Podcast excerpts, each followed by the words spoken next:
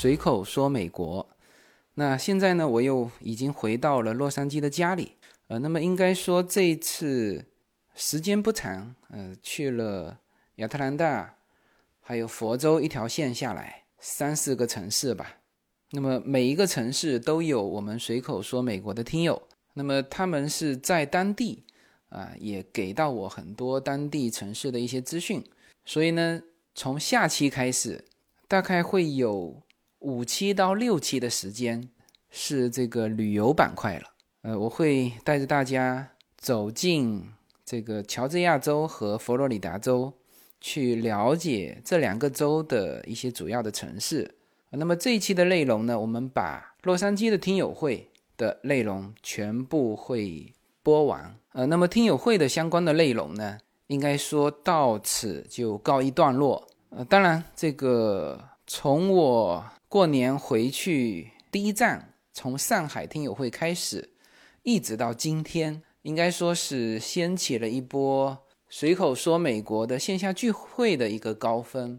那么国内呢，现在是每周都会有不同的城市在线下聚会。那么很多内容，大家可以看我的新浪微博，也可以看我的公众号。你如果要及时资讯的话，你就看新浪微博；你如果想看详细的资讯，你就看我的公众号文章啊。就是几乎每周都有两到三个城市啊，甚至就是三月十七号那一周有六个城市同时聚会。那么这个是国内的情况。那么美国这边呢？像洛杉矶已经是三月十七号之后是聚过了第三次了。那么旧金山和西雅图好像是最近在酝酿这个聚会的事情。呃，那这个当然都是在于各个城市啊自己的一个线下聚会。那上传到这个平台的听友会的内容，到这一期为止就告一段落。那么我在这一次的洛杉矶听友分享会的现场的最后环节。我也做了一个一个小总结吧。那这里面我说到一点，就是随口说美国作为一个节目啊，或者说作为一个平台，我个人能够尽到的努力，呃，我觉得已经差不多了。就是我已经就是利用我的业余时间，能够做到目前这个规模，我个人已经尽力了。那么这个平台，我还希望它继续的做好做大。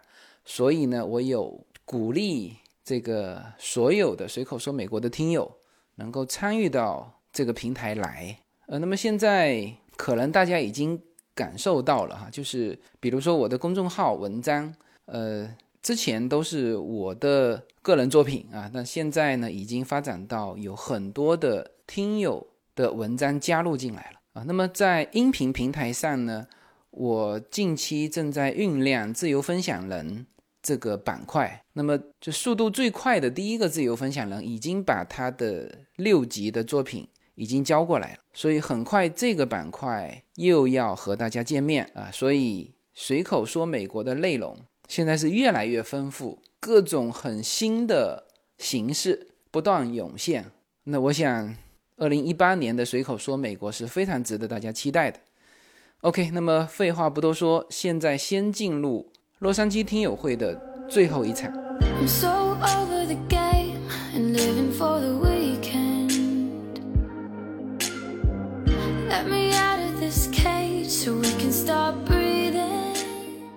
好，下面是徐子峰哈，是我们这个听友会里面呃做的最标准的、听的最认真的一位同学。好，谢谢。大家好，我叫 Tim，这是我是我群里的名字。听大家说这些都。讲的非常精彩，很享受。享受的同时，把我想说的都基本上忘了，也有点紧张啊。呃，我就简单自我介绍一下，因为时间也不多了。我来美国时间也不长啊，反正我是被迫留下来的，因为我之前我女朋友是在这边嘛，完了来这边就意外怀孕了，完了我就因为孩子留下来了。所以按按我这个年纪，呃，反正也是在国内奋斗的年纪，呃，在。在美国这边也是风景好，也好孤独，没有朋友，所以遇到这个随口说美国，我觉得 能够结识大家也很高兴。当时我记得我听这个节目也是来美国之后，就是刚过来，如果突然之间要留下来定居嘛，完了两眼一抹黑，也不知道该怎么办，对这边也不是很了解。完了，我们在网上一般都喜欢找攻略嘛，就在网上搜啊。因为我那个呃喜马拉雅 FM，我是他们刚刚上市的时候，刚刚出现的时候，我就听那个节目，因为因为看视频节目，它都不能切换那个屏幕嘛，就很耽误时间，我就一直听这个听小说啊什么大家都听过的那些节目。后来就烧美国，就烧到了自由军这个节目。刚开始听呢，觉得这个口音跟我普通话标准也差不多。我说这样也能做脱小脱口秀节目，还有这么多听众，我觉得挺佩服的。后来一听呢，就觉得很详细，感觉在美国就像一个百科全书一样，就是它是很多攻略都让你少走太多的弯路了，我觉得就很实用。呃，后来我听到他说他在住在那个美国的 Temple City，他说那里就很好嘛，三十年没有那个刑事犯罪记录。后来我。决定在这边定居，我就搬到那边去了。我说可以经常找他喝杯茶、喝咖啡什么的。但后来我一仔细一听后面的节目，我刚定居过来，他已经搬到那个核桃市去了。我也觉得 这个还是缘分不太够啊。下面我说几说几点呃我自己的经历吧。反正我在国内也是两千年在北京上的大学，完了就在那边上班。刚开始是在民生银行上班，其实我我的人生也是因为“自由”两个字改变了，因为我还是不太不太适合那种朝九晚五的工作，所以工作不到一年我就出来自己创业了，跟几个朋友，也是金融相关的产品嘛，反正代理公司一个大公司的产品，后来做了几年，做的还可以，国家后来出出了一些调控的政策吧，反正说不行就不行了，很快。后来我说在北京这这个空气也不是很好，就换个地方吧。因为深圳有很多的朋友，他们跟我说这边遍地都是钱呢，让我过去。完了我就冲过去了。冲过去之后呢，我说实话，他们也没有骗我。我觉得我确实来的太晚了，在北京耽误了很多年。后来在深圳搞了一些项目吧，呃，刚开始也不是很顺利，但是后来还可以，就是比在美国强多了，因为。来到美国这段时间，我也没有找到什么方向。说实话，就是 就是提前好像感觉步入了老年的生活，比如说陪陪孩子，完了写写书法，傍晚散散步，跟老人差不多，反正。所以我来这里就是结识大家，希望呃大家共同，因为有共同的听这个节目，大家都是同一类型的人嘛，至少是有有有有些方面。完了有一些如果能够找到共同的契机，大家。呃，找点项目什么的，一起追求一下理想，顺便赚点钱。因为我觉得在美国还有很长的时间，很长的路要走嘛，所以不能这样长期这样下去，肯定也是不行的。同时，呃，我觉得我们的队伍越来越壮大之后呢，就是希望，就像刚刚小马哥说的，大家组织一些主题的活动，比如说平常有空大家户外活动啊，打打球啊，钓钓鱼什么的。所以我觉得这样也很好。呃，我的发言就这么多，因为时间估计不多了哈。谢谢大家。好，谢谢徐徐子峰哈。下面有请 Vicky 哈，他是在国内的时候参加过嗯自由军的福州听友会，追随着自由军的脚步又过来了。好，大家好，我我是 Vicky，然后我中文名叫李云颖，然后 刚刚那个 Grace 姐姐让我上来以后一定要强调一下。全场我是最小的，这个这个不允许任何反驳和质疑。嗯，首先讲一下我听自由军的这个由来。其实我是很新很新的听友，我是一七年下半年才开始听您的节目，因为当时是因为我们老板 在公司群里发了您的那个链接。而且说实话，因为我之前一直听的是逻辑思维，那个风格就不是很一样。他的那个就是比较简洁干练的，所以一开始我听您的节目呢，我觉得这个男孩子说话怎么啰里吧嗦的。对，然后后面我是因为我自己在听您节目之前，我就有在内华达大学就是有做交换生项目，就有待过大概半年这个样子。然后后来听您的那个节目，听到后面我发现，哎，虽然很啰嗦，但是干货确实很多。然后确实就是很真诚，而且最重要的是，在您的那个节目里面，我觉得可以找到一种那种认同感。就是您在，就是我们在国内跟亲朋好友聊起美国的一些生活啊或者经历的时候，其实很多人他是被关在那个围城的里头，他是会带有一些偏见来看美国的一些生活。你哪怕跟他说，他表现的要么是那种不屑一顾，要么就是那种很质疑的那种感觉。对对对对对。然后听了您的那个节目以后，我就觉得。这才是真实的一个美国的那个生活和那个经历之类的，然后后面就有坚持听，然后正好我在福州工作，有碰上您的那个福州听友会，我就也有去，但是比较遗憾的是，就是福州听友会做自我介绍的时候呢，我就逃跑了，一个是一个是我自己性格可能就是有一点害羞之类的。另外一个呢，就是主题这个方面，福州听友会的主题就是活成喜欢的那个自己。但是其实说实话，我觉得 我不知道我喜欢自己成为什么样子的人，我不知道我自己到底喜欢什么，因为跟在座的大家就是很不一样。我是九五年的，然后我爸爸妈妈呢是属于蓝领阶层的，我妈妈呢她是觉得她。她从小对我就是那种虎妈式的教育，那我大概小学的时候一百分的满分，我要是考了九十八分，我会被那种竹鞭子打，打完了以后呢，就是用盐水给我洗澡，就是，对，就是特别特别狠的那一种。然后到我初三的时候，我有一次考试成绩呢，就从全全年级的第三名，掉到了全年级的第十名。我妈妈觉得特别不能忍，她就把我左手打骨折了，因为右手还要写作业。然后后来到了大一的时候，哦，高一的时候就进了我们那个最好的高中。但是那个时候，一个是叛逆期，第二个是进了那个高中以后，我只在中等水平，我就心里有落差，我就不愿意再去读书或者怎么样了。然后后来大学到大学，也就是得得过且过的那种，考了一个二本。然后二本的时候呢，也不怎么愿意读书，就交钱给学校参加了一个来美国的那个交换生的项目。然后来了美国以后，我觉得这是我向往的那种教育模式或者说生活模式，因为在这边没有人会只用成绩来衡量你。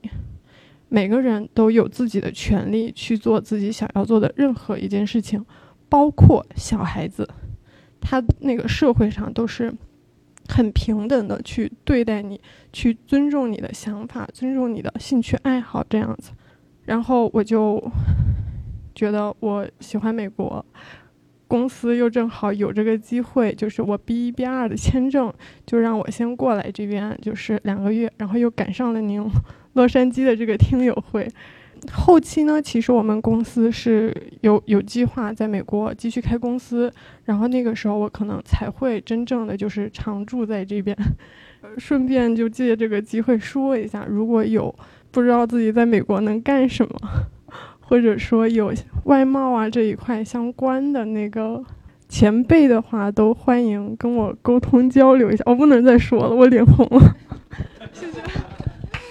好 Vicky 说的很好，我觉得挺挺震撼的，就是一个乖乖女哈，从小受妈妈这样的这样的教育长大的哈，她能云淡风轻的在说起这件事啊。像我女儿从小在这边长大的，就是受美国教育的，我跟她说话声音稍微大一点，她都都不接受哦，Why you yell at me 那种。再一个就是啊，妈妈你为什么跟我不说请？你为什么没说谢谢？真的是很 spoiled 的了，所以她应该听听你这个分享。大家好，我的新专辑《中美跨境创业与投资专辑》将在二零一八年持续更新。移民之后做什么？家庭资产如何在美投资？中小企业遭遇瓶颈，如何进行对外突破？这些话题是这个专辑希望和大家探讨的话题。自由军将携手美国东西海岸多位成功创业者与投资者，为您细细分析美国的创业与投资环境。讲述中国和美国这两个世界上最大的经济体有哪一些跨境的商业机会，以及有哪一些完全不同的商业环境和经营理念。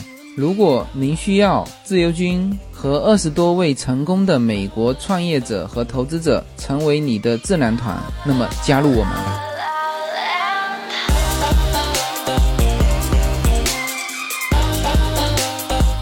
好，我们下面由我们最后的一位哈，Richard，哎，你们一家来分享。好，大家好啊，我那个网上叫 Richard，嗯，最后报名了，因为我最后再定，因为我儿子最小的应该是我儿子了，他他九八年的，因为正好正好今天他那个，对对对，他他正好今天因为是放春假过来，所以我一直确定不了时间，然后他机票订了正好十点，所以我就。最后时间报名了，然后过来还还赶上，正好赶上，然后所以我一会儿两个人，一会儿三个人。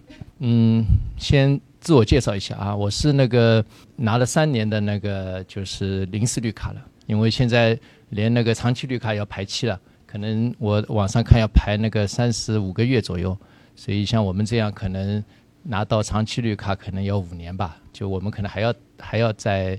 再待两年。如果你们呃还没有拿到临时绿卡的话啊，你们会觉得啊，拿换那个长期绿卡，我以前也以为拿了就能换，现在才知道原来还要等三年，而且每次现在等于给我们一一份延长信，这个延长信只有一年，然后到今年六月份可能我们要去换个签证，然后可能又是一年啊，这个可能以后如果我拿了中中间有什么东西可以再跟大家分享啊，然后呢？嗯，大家都在说有有梦想或者有期望来美国。我觉得，嗯，我来这边可能，呃，因为我可能年纪比你们大一些啊，因为我我儿子都都那么大了，就是说那时候没这种嗯这么远的想法。就那时候来就是来游学，我们那时候那个 EMBA 就是有什么美东美西，然后就去那些大学吧。来了就是什么 UCLA 啊、斯坦福啊那边嘛，到什么哈佛啊、耶鲁啊、包西点啊，然后就参访很多企业。然后回来就觉得，哎，这里大学氛围很不错。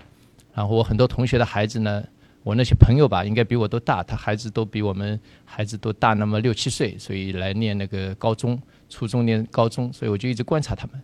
然后那时候我孩子很小，才小学，所以就觉得哎不错，有的进了伯克利啦，包括现在进斯坦福啊，就觉得也不错。然后我们就就决定让他来读书，也不是想移民。然后同时呢，就是。呃，又了解那是 EB five，就想要不试试看，所以其实我们也没享受到很多福利，因为他进那个私校的时候，呃，我们还没有拿到那个身份，所以其实我我所有的费用跟一个外国学生来其实都是一样的，因为我们来年九年级的时候呢是想多念一年，他们说可以把那个英文各方面的提升嘛，所以后来拿到 EB five 以后，他十年级了，但是这边的公立学校说是不能留级的，你要念只能念十一年级。那我们肯定也不行嘛，所以就直接那个那边念完了。现在他等于今年是第四年了，然后他刚拿了个 offer，还行，拿了个那个纽约大学的 offer。嗯，然后说那个教育嘛，我的感受是，我觉得特别像我们孩子这种，我我我一直认为他是那种不成熟的、不独立的，所以我让他来就是来赌博的。我太太老说，你说不定毁了他啊，因为他永远是在我们的眼睛下面。啊，不管学校什么都还不错吧，就各方面都还过得去，但是从来没离开过我们，所以，呃，就向他试一下吧。我说你九年级不去，你哪怕念大学去，你他不成熟还是不成熟，说不定还要经历那一年，啊，所以，呃，反正我的建议吧，我觉得还还还行。其实他第一年去九年级就是老师来各种各样的信，啊，可能他不想让我说他的一些丑事，但他就这样，他说没人管我了，一年就给我们打两次电话。人家小孩可能每周一次，他一年就打两次电话，还是我还是我找他的，然后买了个电脑就变成玩游戏了啊，所以这种呢，嗯，这也是他的一个经历吧。我觉得就是说，这不是说我在害他，也不是说我在帮他，其实他我一直跟他说，你对你自己的未来负责。如果你真的打游戏也可以赚钱的话，我觉得也行。你在美国打游戏打成也能赚钱。呃，但是他一些同学可能就是就是大家在一起有些竞争啊或怎么样，对他也有点激励吧。我觉得他后来也不错，至少我觉得他也就混过来了。然后倒过来说到我们移民呢，那时候就去申请的时候下来以后呢，我们两个就觉得啊，给他一个孩子一个机会，就是说他以后找工作至少有个绿卡。然后我们要带他到拿到他的绿卡，我们两个可能就哪怕放弃都没关系。我们老这么说，放弃都没关系，因为我们觉得我们在来自上海，我再说一下，就我们觉得都不错啊，在上海生活啊，然后我的我公司自己都二十年了，就各方面都做得不错，就没这种非常强烈的欲望要来。但是后来呢，登陆以后呢，因为就像移民舰一样，你要来嘛，半年要来。然后我们去年在这边也待了大概两次，加起来有七七八个月，啊，反正就觉得就慢慢慢慢就喜欢上那种美国的生活了。甚至于我们现在来就觉得一种很安静，就是说，就哪怕你公司再有事，他也找不到我嘛。然后他发给我，我第二天再回。的，就你你心里不像在上海那种感觉，就是你每天早晨起来好像不到公司去逛一圈，你觉得 有种负罪感。啊，在这边你看，我们昨天去那个那个亨亨廷顿啊，嘎伦就很正常。你看我上海怎么可能我工作日到哪个花园去逛一圈呢？啊，所以就慢慢喜欢上。所以我们也在就是规划以后的那个就是一些生活吧。然后小孩教育呢，因为我也看了一些我朋友的孩子，就是可能三四岁来的，有的两三岁来。我反正我的建议吧，呃，因为我觉得中文很重要啊。如果一个小孩来的太早，他放弃了，那当然那个无忧，因为你你的家庭条件比较特殊嘛，混血儿。就我觉得中国家庭的话，呃，我看了很多，现在念高中了，他说的也不错，然后也能听，但是他的他真的就写的很差很差，阅读更差了。那有些父母就很急嘛，但你这个年龄，你让他再去提高中文的话，我觉得比让他嗯像我儿子一样初中来提高英文要难多了。这边没有这种环境，然后找的那些老师，我觉得也也很一般，所以我我的建议就是说，至少至少应该小学念完吧。如果而且我一些朋友的，呃，就是现在在那些公司里做的不错的那些，我看了，像尔湾有个事务所，那个他们十五个合伙人，就他生意最好。然后我就问他了，为什么？因为他里面就他一个会说中文的，会阅读，会写作，然后他生意他现在能赚，好像听说有四五十万了。他说：“所有老外的生意跟国内有关的全给他了。”那我觉得，如果你要融入一个美国社会，然后你又是一个会中文的，融入了美国社会，然后你去使用它的时候，它的价值要要比你就是呃会英文要高得多，因为大家都会英文嘛，以后对吧？所以呃一个建议吧。然后呃刚才我看有些人说投资，因为我也在这里做投资啊，只是买房子也是投资。反正这是我的建议，我我因为听自由军也说了几期那个买房子的事，呃，我也是建议就是一定要去住吧。我们以前就差点在尔湾买房了，所以我现在觉得我没买是正确的，因为你想我儿子就不享受他的学区房，就他所有福利我享受不到，但是我要去享受他的高价，享受他的那个高低税，然后我一年可能来的时间不到半年，然后我算了这笔账，就是我现在就去买一些投资房，它可能有百分之。六左右的那种回报，其实还还蛮多的，美国还蛮多的。然后你有你有两百万的钱，你可以去买买四套五套，那你可能一年有个十几万的收益，你可以住哪里都可以。美国我觉得就是喜欢哪里住哪里都行，比我去买一个重新再来一遍。而且像美国很多投资房的好处是你不用备家具的，你说 n b n b 你还要去买东西配好，像这里投资房他给你的房子都是厨房什么都好了。然后东西他自己来，就我自己的房子我从来没去过。你看我买了两三年了，反正准准时收租金，经纪人帮我租掉。我觉得也是一种选择吧，就是说不一定说我要喜欢哪里，我一定要买哪里的房子啊。然后呢，还有一点分享就是喜欢这里就想在这里生活嘛，所以嗯就希望在这里有有能赚美金，我就这么想的。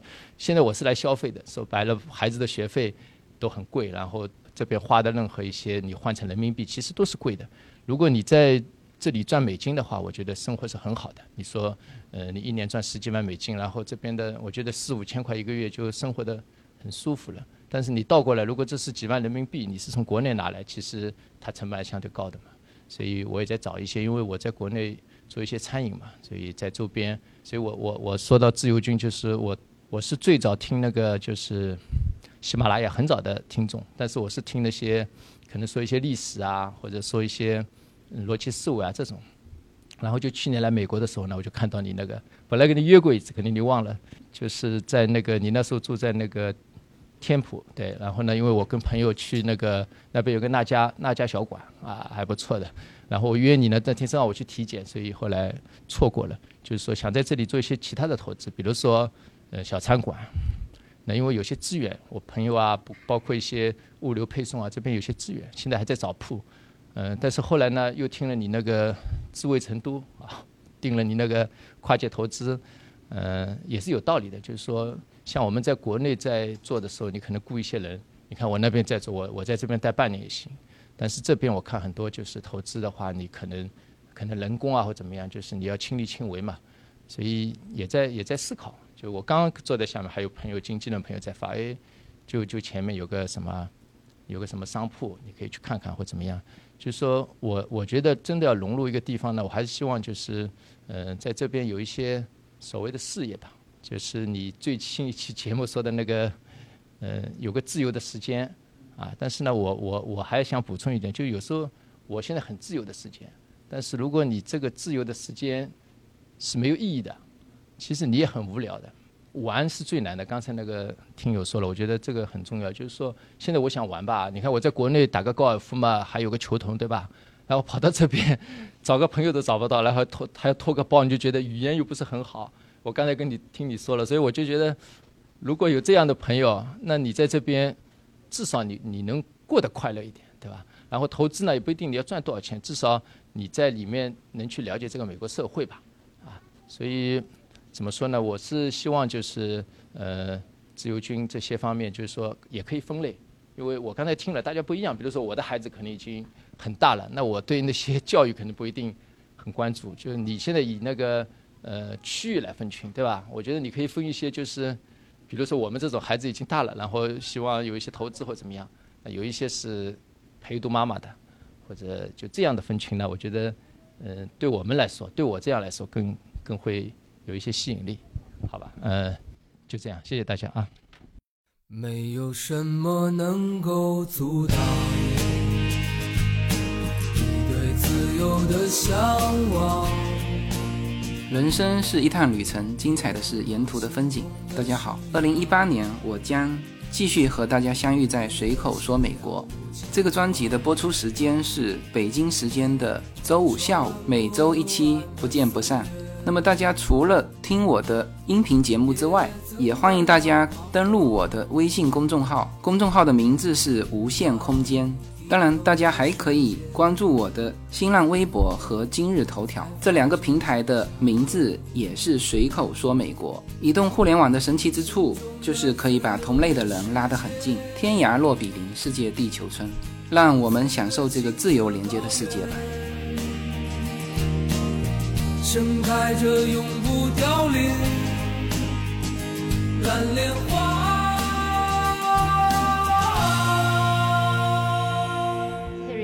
最后，我们就有请自由军给我们做个 总结。好，我很难得这个在最后总结的时候天还是亮的哈。原来都是到很晚。呃，今天呢，就是我我觉得能够把整个的这个洛杉矶的听友会，才算是美国的呃第一次的一个听友会，能够最后呃到现在，然后。我来收一个尾，那我觉得又是一件呃这个里程碑的事情了，又是一个这个节目进行到现在叫做一个节点嘛。我我想讲几个几个感觉哈，就是比如说一条路啊，现在我们往外窗外看哈，一条路，那么这个时候你会看到什么？我原来去第一次旅行的时候，我就去川藏的那个公路。我是从四川走北线，走成都的北线去那个去拉萨的。那么那个车子呢，就是在山上盘旋。那其实每一个人看到的都是不一样的。司机他永远要盯着那个路，他是没有空看风景的，是吧？那么我们呢，看的是风景。然后呢，我们看到这个旁边的那些藏民，那么他是一直待在那里。那么他看到的就是。叫做穷山恶水，是吧？它这这个东西没法让它产生经济价值嘛，是吧？所以每个人看到的东西是不一样的。那一条路也是，我就像那个《西部世界》里面的有一句，刚开始的时候有一句话，有些人选择看到丑陋嘛，但是我选择看到美好。这个是那个女主角说的话，就是我们可能看到的是自己愿意看到的。那这个是每一个人的性格啊，或者是他是悲观的还是乐观的，而这些方面所决定的。那其实我这一次国内走了一趟，因为有蛮多是我在这边已经见过的人，然后我就发现，他们都把这个，他们这两年有的是见了我两年了，有的是见了我一年，他们会把他这两年或者一年的事情告诉我，我就发觉，哎，怎么回事？就是说，好像我见过的人，他回到国内都发展的很好，大部分是。啊，比如说深圳听友会里面有一个 Sandy，就是他是他当时做投资移民一比五，其实我的感觉是他蛮蛮冒风险的，他把深圳的一套房子给卖了，做了一比五，然后呢，夫妻两个同时从原来的单位离职出来，不要了，啥都不要了。她老公原来是在在腾讯，对对，现在他跳到了一家公司是滴滴打车，就是那个。是快车还是滴滴？呃，滴滴，滴滴那时候他跳过去的时候，他刚刚开始，所以说他有这个原始的这个股份。那么他自己也是从原来的体制类的公司跳到新的这个创业了，对他做猎头。那么两年的时间，从一个呃几个人的公司，现在已经做到十几个人，而且办公室也搬到很好的 CBD 去了。我其实原来对他蛮担心的，知道吗？就是他，他当然他跟我讲，哎。我都是听了你的节目，听得我心里也很发虚，知道吗？就是每一次自我突破都源于一个勇敢的开始。他就练着这句话做了这个决定，而且这个在我看来都是很冒风险的。就是说，有些人这个分起来的时候，很多人也掉下来嘛，是吧？但他确实是做的蛮好的。然后广州听友会有一个，他当时也是在洛杉矶见过我的。我不知道大家有没有印象，说二零一八年他的总结两个字就是猛干。他的一个观点就是说，你与其去讨论说到美国来做什么，不如你在排期的阶段好好的在中国把钱给赚了。那这个观点我也蛮认同。那么他现在的状态也非常好，可能他说的时候，就是每个人站到台前说的时候，我感觉都是很谦虚的在说哈。包括今天很多人，我是知道。其实大家都很谦虚的在说，那么他也是，他其实过的生活是很棒的生活。他给我看过他自己拍的旅游的时候的视频，那个视频几乎就是大片，就是他动用了几个技术了，航拍，还有那个 GoPro，还有叫做延时摄影啊，这三个东西一结合进去，整个片子出来绝对是大片。那么他就是把自己很普通的一趟旅行，最后能够拍成这个，那么你可以想象他的。生活是多么丰富。他当时见到我的时候是国内，他是做电商的嘛，当当时有跟我讲，他说哦，这个国内做一个亿，那他到呃去年他是已经是四点五个亿，但他当然觉得还不够嘛，他也过得很好。然后更有甚者，就是有两个郑州的，两个还到了福州，记得吗？就是那两个，就是福州开听友会的时候，那两个到了福州就参加了我的听友会。然后回去，他告诉我怀孕了，对他们就把这个好的东西就告诉我。那当然有没有这个不好的呢？可可能也有，他们就没说了。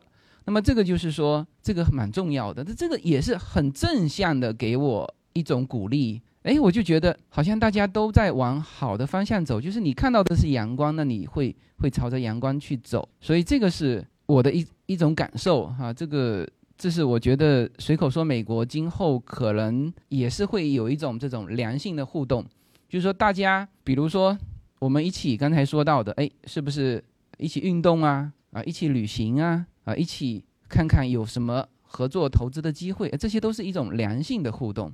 那么这个就是我今后希望说随口说美国，无论它是一个节目，还是我一个个人的。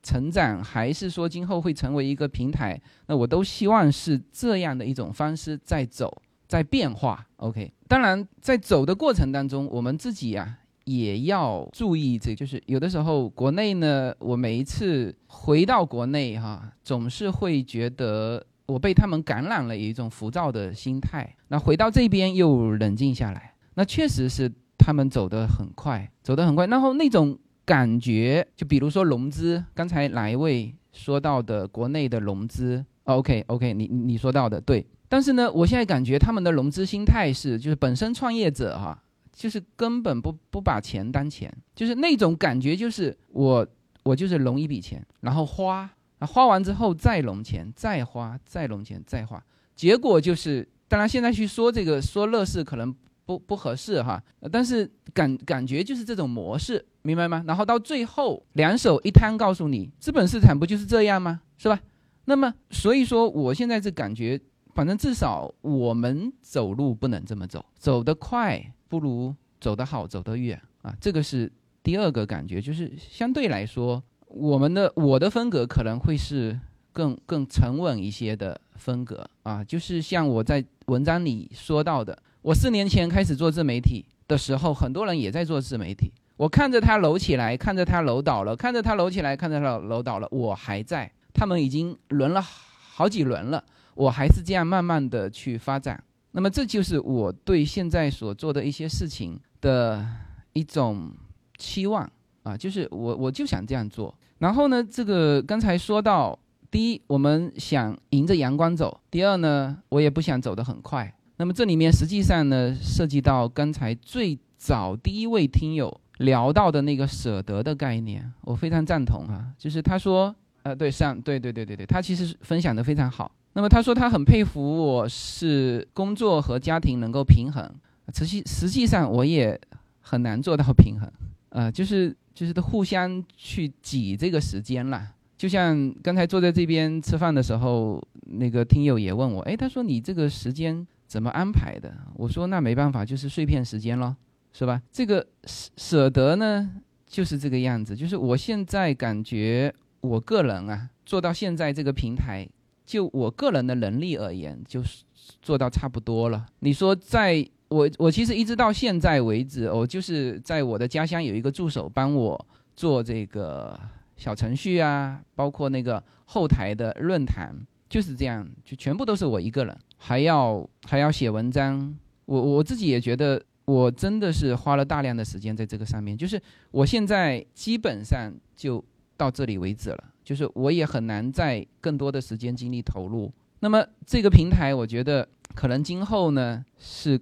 是要靠大家了，就是我当然会有一些方向跟想法，然后呢发出一些邀请，然后呢大家如果愿意加入的，我们一起把这个平台再做大，或者说再做的跟我们理想的那个样子再往前走。但是就我个人来说，我可能也就只能做到这个程度了。这里面就涉及到舍得，我继续再多花时间，那可能就违背了我的初衷。就像我这次回福州，我福州的朋友说：“哎呦，他说你比以前忙忙的很多嘛。”那我说我还好还好，我忙的我自己还比较喜欢。但是呢，再多占用我的时间，我可能呢这就就过了，就违背了我的初衷了。所以呢，在目前的这个阶段，我可能就是慢慢的，我提一些方向啊，就大家也提出一些邀请，随口说美国的听友们，大家要加入了，一起把这个平台。给打造好，呃，呃，然后最后呢，我还想起一句话，就是我在北京听友会最后的时候，呃，我说的一个总结叫做“过往不纠结”嘛。这个，因为当时现场来说，蛮多的人，他就把我当成平行空间的另外一个自己，他其实一直在比较，说当时如果出国了会怎么样。那么现在我们在做的都是当时出国了，是吧？那是更好呢，还是更坏呢？那我的观点还是就过往不纠结啊。我们已然走到这里了啊。OK，这个是我当时的观点。后来我在深圳听友会最后我走的时候，因为我深圳是坐动车回来的嘛，就第二天早上有一个早茶的时间，当时有两个人约了我，那我就也都是第一次见面，我就把他们约在一起嘛。那么其中有一个也是年龄比我大。五岁还是八岁？呃，也是比较早的七零七零后了。那么他替我续了后半段话，叫做“未来不期待”。就这个话，我始终没有很能够接受下来，因为这个话呢又有一点悲观，是吧？叫做未来不期待。但是我后来一直在想，可能呢这个心态是对的，就是反正我们按照我们自己的能力，按照人生的际遇，按照一些条件就往前走就是了吗？你又不会按照我们的性格，又不会不往前走，是不是？那对于未来。那就走到什么程度，我们当然都会努力的去做了。但是做到什么程度，其实也对啊。我觉得慢慢慢慢，我在接受他的话，就是未来不期待。所以我大概就是春假的时候，我会去一趟佛州，然后夏季我会横着，呃，肯定会到美国东部嘛，嗯，然后走一走这些城市。也就是说，我大概在八九月份之前。基本上会把美国主要的城市都再跑一遍，然后呢，跟当地的听友也聊一聊。如果有机会，有可能，呃，肯定做不到像洛杉矶这么多人啊，因为每一个城市，呃，不过他们现在像纽约那边呢，肯定是也是已经有二三十号人。呃，西雅图、旧金山，那西海岸这边很多，但就是中部的那些城市，可能也就是十个人不到。但是呢，如果有可能，我会。召集一下大家啊，慢慢的就是每一个城市，我们都进行一个交流。那今年可能随口说美国的整个的发展思路就是这样，就是把美国这边的这种听友群啊、城市群，慢慢的建立起来。呃，这个群建立起来呢，最好还是我要就是跟大家有一个见面啊。那么大家其实也是现在线上跟线下嘛，线下见过面。是不太一样的。我为什么建城市群？我始终没有去建这个分类群。分类群都在线上，没有见过面，很难形成真正的互动。呃，你说谈个生意，从来没见过面，我觉得不太现实，是吧？这样子大家有一个见面，有一个互动，那呃，可能这是我所希望的。随口说美国的发展模式。呃，那么最后就是还是。总结那句话嘛，就是活成喜欢的那个自己。我觉得这个样子是我比较喜欢的，就是走的不要太快，然后呢向着阳光走，这个就是我想要的状态。好，谢谢大家。就结束了哈，以后大家在群里常交流，经常举行一些线下活动，有什么互相的，像刚才 Eric 说的求带。好的，谢谢，今天非常高兴啊。